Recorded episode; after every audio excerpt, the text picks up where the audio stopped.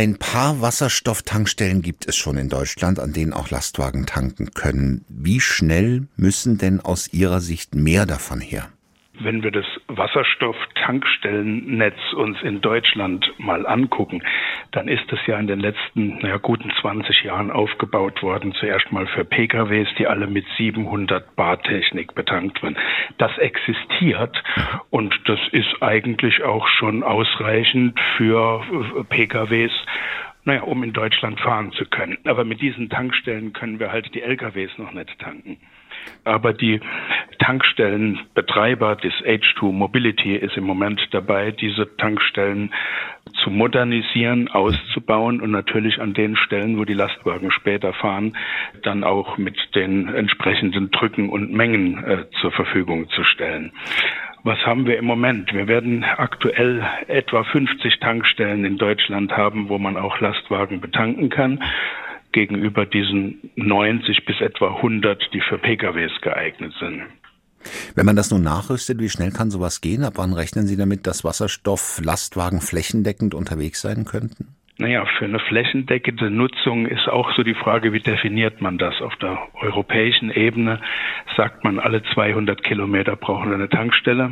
Das wären in Europa 1000 bis 2000, das wären in Deutschland 300 ungefähr. Die müssen ja mal gebaut werden. Das heißt, die kann man ja nicht von der Stange einfach so bestellen.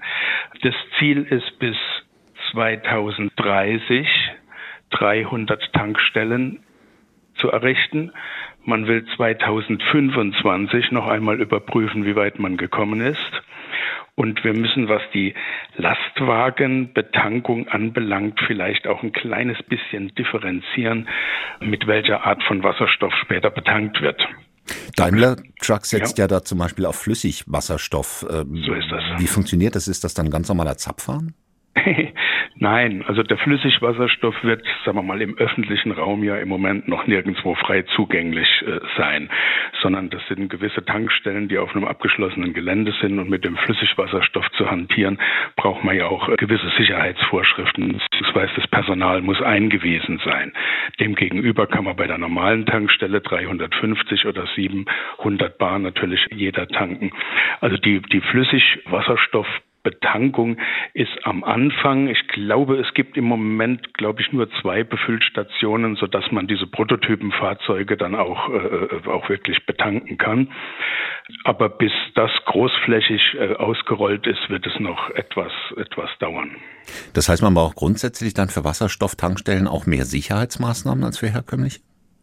Naja, für den Flüssigwasserstoff mhm. ist ja bei minus 250 oder 253 Grad, sagen wir mal, Isolationsmaßnahmen äh, notwendig. Die Speicherung ist auch nicht in beliebig großen Mengen möglich. Also wir kennen das von unseren Raketentriebwerken, wo mehrere hundert Kubikmeter Flüssigwasserstoff gelagert werden. Das sind natürlich gewisse Sicherheitsvorschriften. Nun ist es natürlich so, dass ohne genügend Wasserstofftankstellen die Speditionen keine Brennstoffzellenlastwagen betreiben werden und ohne ausreichend viele Kunden lohnt es sich aber auch für die Tankstellenbetreiber nicht. Das ist so ein bisschen Teufelskreis. Wer muss denn da in Vorleistung gehen? Denke, da sind alle Akteure mit im Spiel. Es gibt eine Menge Joint Ventures zwischen den Tankstellenbetreibern und den Fahrzeugbetreibern. Ich glaube, dass dieses Henne-Ei-Problem heute nicht mehr so sehr im Vordergrund steht.